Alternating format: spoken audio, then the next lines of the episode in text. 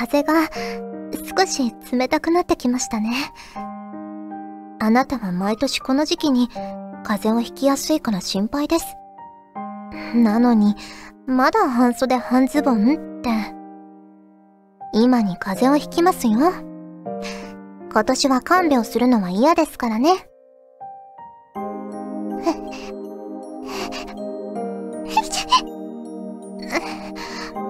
ほら、あなたが引かないから、私が先に引いてしまいましたよ。お詫びに勘弁してくださいね。フューチャーオビット出張版略してチャオビチャオポテーこんにちは、こんばんは、おはようございます。石原舞です。フューチャーオビット出張版略してチャオビ第55回です。はい。今回の冒頭のセリフは YM さんからいただきました。ありがとうございます。石原さん、ガジェットリンクのスタッフさん、リスナーの皆さん、チャオポテー、チャオポテー。清楚なお姉さんでお願いします。かっこ笑い。季節の変わり目ですね。どうぞお体を大切にしてくださいね。かっこ、ずるずる。あれ、鼻水が、てんてんてん。お、風邪をひいてらっしゃるんですかね。いやーねー、季節の変わり目ですから結構ね、周りの声優さんとかも風邪ひいてらっしゃる方もいるし、なかなかね、こう気を引き締めていかないといけないなと思ってますけど。ね、冒頭のセリフ、私なりの清楚を振り絞ってお送りしましたよ。はい。ということで、今回もふつおたからご紹介していきたいと思います。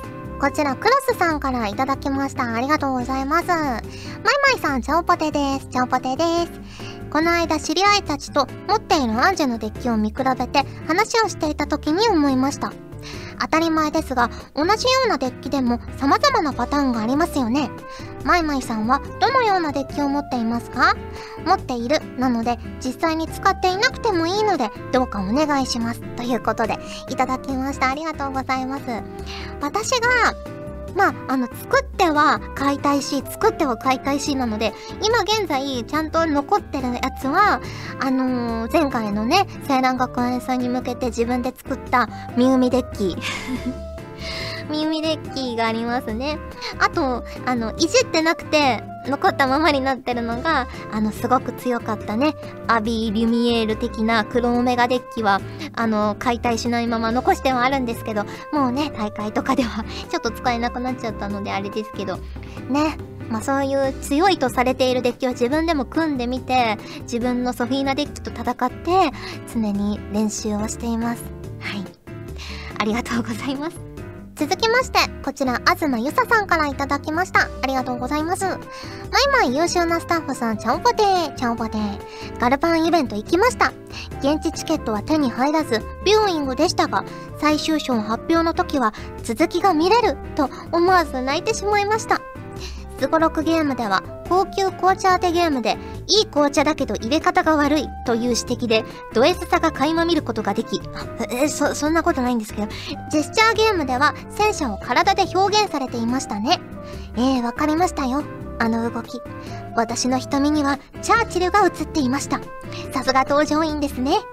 さて、アヒルさん、カモさん連合が名シーンを選び演じられていましたが、マイマイがこのゲームをやられていたら、どのシーンを選び演じたのでしょうか？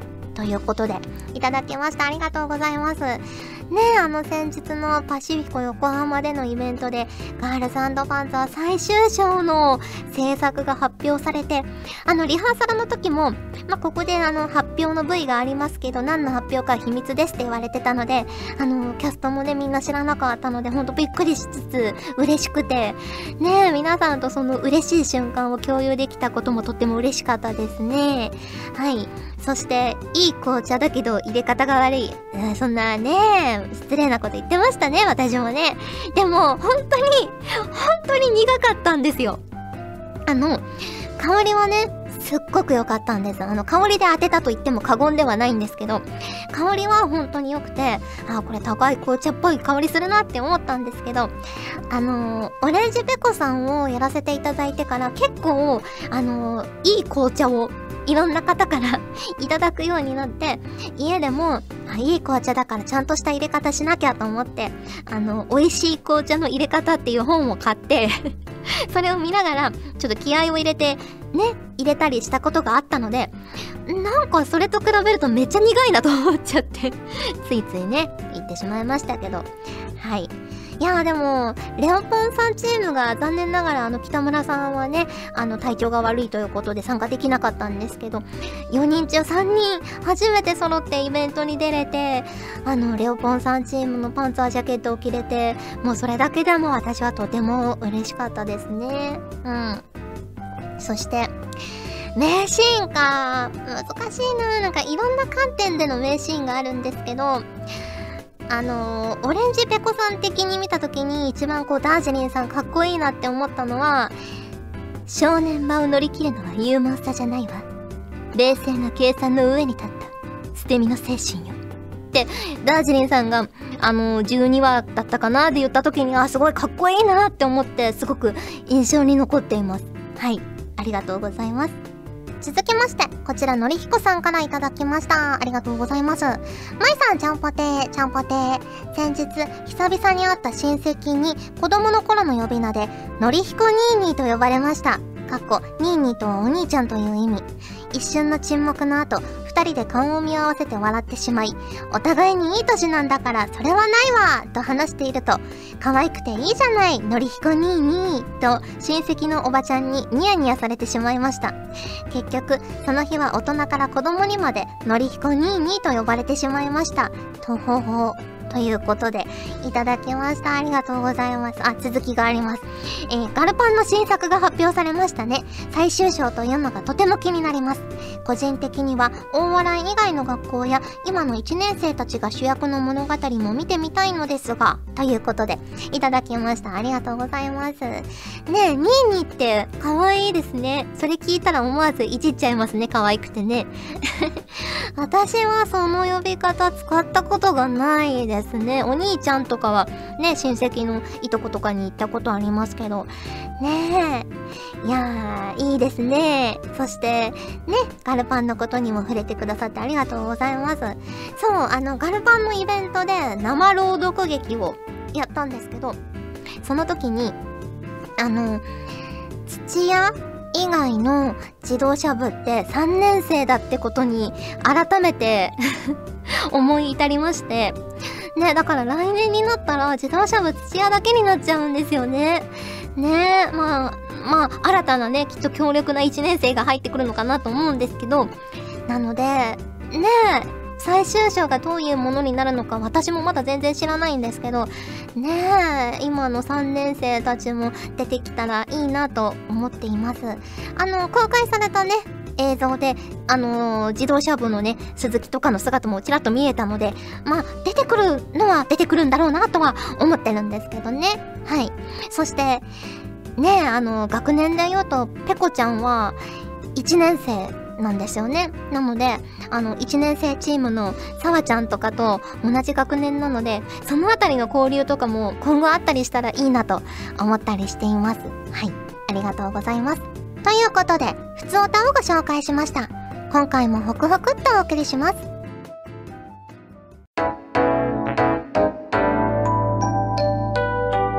チャオビ聞いて私の妄想このコーナーは皆さんから送っていただいた妄想をバッサリ切り落とすコーナーです。例えば、もしも1億あったらみたいなやつですね。ということで、早速ご紹介していきます。こちらは MLW さんからいただきました。ありがとうございます。石原さん、ちゃんぽてー、ちゃんぽてー。世の中はシルバーウィーク。大型連休ですが、私は風邪をこじらせていることもあり、今年は特に旅行などの予定がありません。なので、旅行記を読んだり、旅番組などを見て行ったつもりになろうかと思うのですが、それはそれで虚しい気がして迷っています。石原さんは最近したつもりで済ませたことって何かありますか？ということでいただきました。ありがとうございます。したつもりで済ませたこと。あのー、昨晩すごい私肩が凝るんですよ昔から。肩こりがひどくてでまあたまにマッサージに行ってこう10分ぐらいほぐしてもらったりとかするんですけどねちょっと行くタイミングがなかったのでこう自分でね自分の肩をこうサスサスしてこれは他人の手だ、これは他人の手だって思い込みながら、私はマッサージに行ったんだ、行ったんだって 思い込んで寝てみましたうんなんかちょっと良くなった気がします はいありがとうございます続きまして、こちら、歴世庵さんからいただきました。ありがとうございます。石原さん、ちゃんぽてー、ちゃんぽてー。私にはずっと前から書きたいものがあります。それは恋愛小説です。中高生のハートフルな物語を書きたいと、10年以上も前からアイディアを温めています。ただ今は別に書きたいものや書かなくてはいけないものがあるので、恋愛小説を手掛けることができるのは、それらを書き尽くした後、それこそ老人になった頃でしょうか、かっこ汗。そんないつか甘酸っぱくてハートフルな恋愛小説を書いてみたいとの夢というより妄想を実現するためにまずは書かないといけない物騒な戦争絡みの文章を書き続けている私です。ということでいただきました。ありがとうございます。ねえ。まあ、歴世話さんは常にこう文章を書いていらっしゃる印象があるので、きっとね、時間さえあれば恋愛小説も書けてしまうのではないかと勝手に思ってしまうのですが、ね、ちょっとこう戦争に絡めた悲恋的なね、ちょっと切ない恋物語とかもちょっとね、読んでみたいような気もしますね。うん。私も文章を書くのはそんなに苦手じゃないというか、まあ結構好きなんですけど、まあそんな長編とかは書けないですけど、でも、思うのが、その、何かこう設定とか原案とかがあって書くのと何もかも自分から出すのって本当に運命の差があるなと思っていてその設定とか書かなくちゃいけない方向性とかがあればまだ書けるような気がするんですよ私は。でも本当に自分がこれを書きたいんだっていう情熱を持って0から1を作り出すことができる人って本当にね尊敬してます。うん。昔から思ってるんですよ。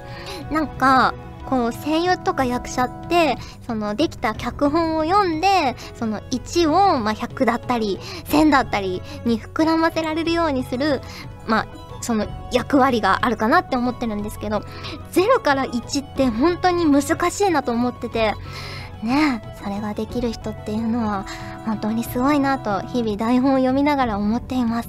はい。ありがとうございます。ということで、聞いて私の妄想のコーナーでした。ガジェットリンクではツイッターをやっております。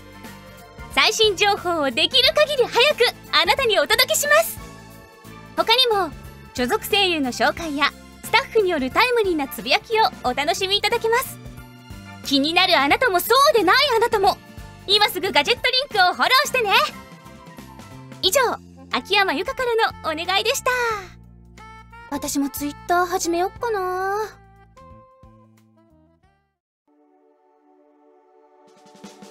お送りしてきました。フューチャーオービット出張版。早いものでお別れの時間が近づいてきました。はい。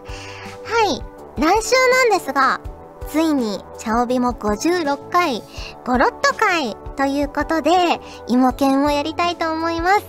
あの、実は、さっきスタッフさんに言われるまで、56回がゴロッと回だってことに気づいてなくて、なんとなく芋犬にしようかなって思ってたんですけど、ま、まあまあまあまあまあ、あの、お芋様のお導きですね。はい。ということで、まあ、アンジュのテレビアニメの本営はね、まあ、順次終わっていくかと思うんですけれども、ブースターパック、二人だけの約束、そして、ブルーレイ &DVD ボックスも10月下旬に、どちらも発売されますので、チェックしていただけると嬉しいなと思っています。ということで、フューチャーオビット出張版略してチャオビ第55回、今回はここまでです。お相手は石原舞でした。それじゃあ、次回も聞いてくれるよね。よねこの番組は、ガジェットリンクが衣替えをしながらお送りしました。チェンジオブドレスチャオベでは皆さんからのお便りをお待ちしております。各コーナーごとに画面に表示のハッシュタグを必ずつけてくださいね。そして、投稿フォームも設置しております。長文や社員の皆様からの投稿お待ちしております。皆さんと一緒に番組を作りたいので思いついたらどんどん送ってください。たくさんのお便りお待ちしております。